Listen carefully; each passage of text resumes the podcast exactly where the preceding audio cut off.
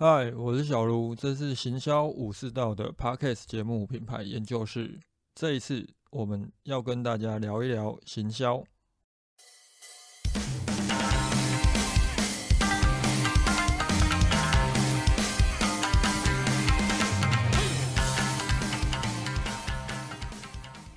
今天这一集没有准备录音稿，因为临时想来录一些我这一段时间三个关于数位行销的小观察，可能值得有在做数位行销又或者是电商的朋友们注意一下。我这段期间其实从录品牌大赛问开始，在录音之前都会先用 Word 的听写功能先录一段录音稿。接着我在修饰过之后，再针对那个录音稿来进行录音。这个功能其实还蛮不错的，推荐给一些如果你们有想做 podcast，直接对着麦克风讲可能会讲不出来的朋友，可以试试看。Word 的听写功能辨识上面还蛮精准的，除了没有办法打标点符号，所以你之后还要花很多时间去整理，以及它在我。讲到一些像讲干话，那他会突然把那个干视为是敏感词语，打马赛克。除了这几点之外，这个功能还蛮好用的。就如果你们平常懒得打字哦，但是有一些东西想记录的话，是还不错的功能。不过也因为今天没有录音稿，所以可能也没有办法像先前几集一样放完整的文字稿在我的部落格当中。我其实前面几集都有这样的规划。前面几集你们想要去看完整的文稿的，可以搜寻一下行销武士道，又或者在我的资讯栏里面看更多的部分，有我部落格的连接，都可以连过去看看。今天这一集也可能会因为直接对着麦克风讲哦，比较会多一些赘字，又或者是整个语义上面比较没有那么顺畅，再请各位多多见谅。今天这一集要跟大家聊什么？我们最主要是要聊三个方向。第一个就是微软前阵子有提到，他们要在他们的搜寻引擎服务并里面导入 Chat GPT，啊，这会对搜寻行销带来什么样的结果？这是我们要聊的第一个方向。第二个则是我从前一段时间其实就有观察到，那最近体悟又更深了，就是关于 FB 广告内卷越来越严重的这个问题。第三个想跟大家聊的就是数位行销跟电商已经发展很长一段时间了。那我发现到有一些观念哦，又或者是有一些做法，它其实是需要被修正的。就是那种传统的观念可能已经行不通了。那到底是什么？这就是我们今天这一集第三个部分想跟大家聊。首先就先来谈一谈病，它要导入 Chat GPT 这个功能进去，它会带来什么样的结果？Chat GPT 应该很多人都测试过了哈，我先前也有录过一集来聊这个 AI 的语义工具嘛。使用过这个 AI 工具的人应该都相当的惊讶，因为它的语义辨识的能力非常的强啊。加上 Chat GPT，它其实是把过去几年网络上面有的资料都去做深度的学习，所以很多的人，如果你们是去提出一个可能我们在网络上搜寻就能够找到的答案的时候，他会直接给你一个很明确的一个答案。但实际上，ChatGPT 它并不是一个搜寻工具，它主要是机器去模拟人说话的方式来回复我们所提出的一些问题，又或者来回应我们跟他说的话。当时就有很多的我的脸书好友就有提到，其实 ChatGPT 这样的工具出现之后，呃，我们不需要再写文章了，我们可能哦以后也不需要搜寻引擎了。但实际上这两件事情它是两回事啊。不过当病他今天直接将 ChatGPT 导入它的搜寻引擎服务的时候，可能整体状况就不太一样了，因为它等同于当我们在病里面去进行搜寻的时候。就 Google 它也有提过嘛，搜寻引擎基本上就是一个 QA，我们搜寻的任何的字串，其实都是在对搜寻引擎发问，而他给我们的答复就是，他会在网络上面爬书所有的网站资料，找出他觉得最值得推荐的这一些条目，展示给我们看，来回答我们。但当今天病如果他导入了 Chat GPT 之后，他可以直接去捞取搜寻引擎当中，也就是病当中有了这些资料，并且直接找出适当的答案秀给我们看的时候，它会产生什么样的问题？首先，当我们已经在搜寻结果页面的前面就会看到答案的时候，你还会想要去点击任何的条目吗？我相信是不会的。所以这个时候它会造成什么问题？如果你已经花了很多的时间成本、人力成本，甚至于你们直接花钱去找人家帮你们写内容，这个时候很有可能未来这些内容它都没有办法为你带来任何的流量。当然，今天呃有些人听到病他要导入这样的功能的时候，他们本身是有一点不以为然的。然后他们不以为然的原因，最主要也是因为哦，病你努力了这么久。你都没有办法干掉 Google，你真的觉得去导入这个 AI 工具之后，你就有办法称霸搜寻引擎吗？但实际上，今天即便病它没有办法取代 Google，我们依然还是要去重视 AI 未来有可能会成为搜寻引擎当中一个重要工具这件事情。原因是因为我们刚刚提到的这个状况，我搜寻了一个问题，我搜寻了一个关键字，接着我在搜寻结果页面前面就可以立刻看到答案这件事情。Google 其实早就已经在做了，它的实际做法除了好，你今天你可以在 Google 里面打个二加二，它会直接跟你讲哦，答案就是四。即便没有这种明确的答案，实际上 Google 现在很积极的将一些网页栏目变成是精选摘要，就是你写的那些内文，如果有符合问题的架构，你有条列式，你有明确的给出一个答案的时候，Google 就有可能把你选为精选摘要。当然，前提是你这篇文章，你这个网页排名必须要很前面才有办法。实际上，精选摘要这个功能哦，很多的讨论过 SEO 的人都有提到，它一定会对你的自然流量造成影响。但问题是，精选摘要这个机制，它还是跟我们的网页连接是绑定在一起的。当你觉得诶 g o o g l e 选出来的这些答案很受用，这个时候你有可能会想要看更多，就会去点击它的连接，进入它的网页。你们基本上还是可以去获取这个流量。但如果未来并它导入了 Chat GPT，而且真的诶稍微起到一些威胁的时候，相信 Google 也会慢慢思考，我是不是要直接用 AI，不管是直接用 Chat GPT，还是导入他们自己所研发的这类工具去做到相同的功能。等到那一个时候，很有可能过去我们花了很多的时间写的这一些内容，它都会产生很大的一个影响性。当然，它是针对一些资讯型的内容，还有针对一些问题切入的这一种内容，它会受到的影响比较大。如果你本来就是将搜寻行销聚焦在产品字，而且是导流到你的销售页面的时候，影响基本上不大。因为当消费者他在搜寻引擎上面搜寻产品相关字的时候，他就是要找产品，他就是要买产品，所以他终究还是会点到一个，不管是电商平台还是品牌官网的销售页面。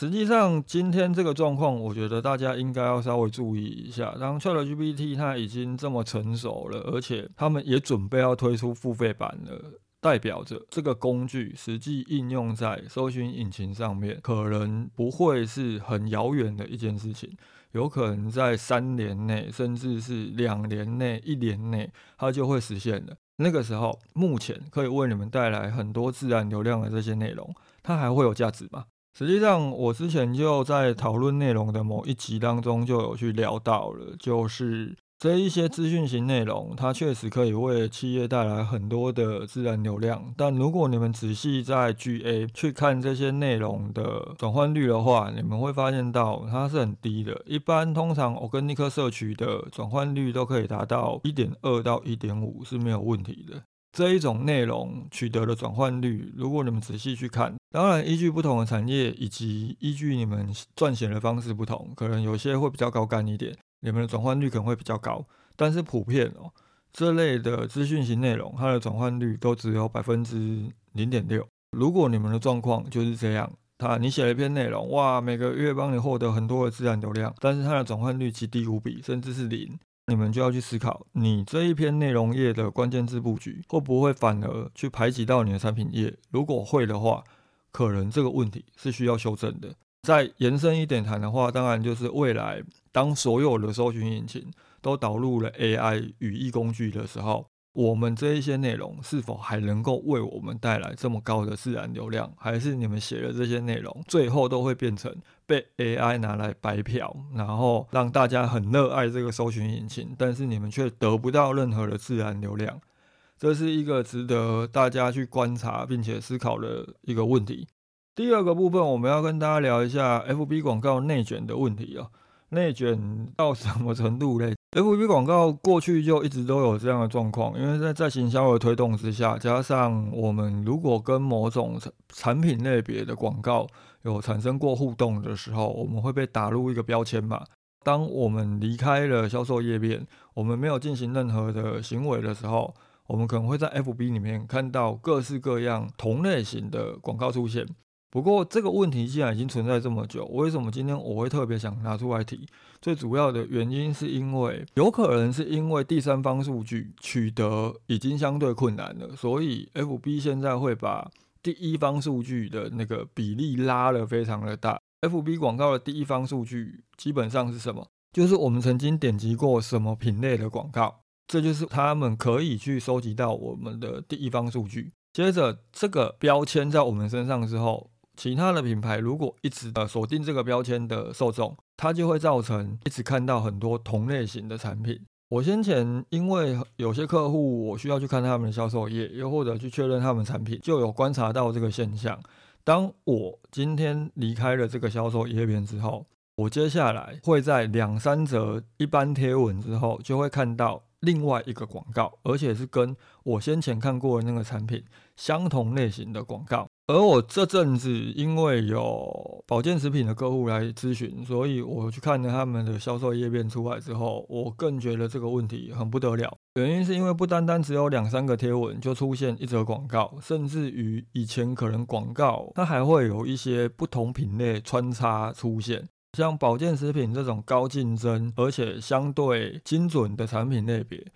我昨天一整天基本上我的涂鸦墙上面是很难看到其他品类的产品的，全部都是保健食品。从我的动态列到我的侧边栏，通通都是保健食品。这个问题为什么值得重视的原因，是因为你们今天在投在行销广告的时候，可能都会去做一些设定。这个用户进入过你的销售页面，又或者他跟你的产品有过互动，接着他没有购买，然后你们会锁定一个天数，也许是十四天，也许是三十天，甚至我看过有人设定到五十天，接着他都会一直看到你们的广告。我觉得这个天数就是你们需要去调整的。当今天 FB 广告内卷的问题这么严重的时候，我们可以想象，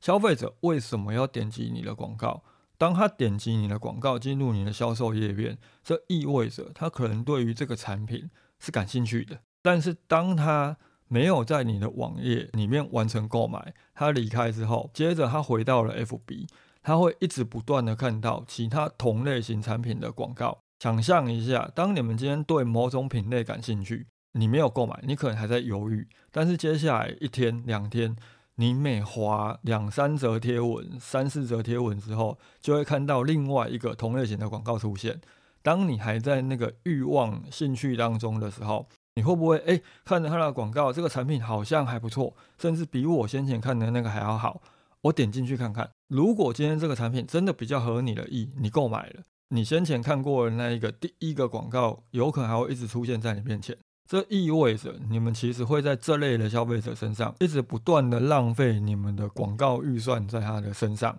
这是我觉得值得修正的。老实说，以目前 FB 的竞争度跟内卷的程度来看的话，如果有一个消费者到过你的销售页，却呃了解确认过你的产品内容，接着他没有购买，接下来他在七天最多十四天都没有再点击你的广告。回去重温你产品的内容，又或者他没有完成购买的时候，你们就应该要舍弃掉这个消费者了。因为第一，他可能对你的产品就是没兴趣；第二，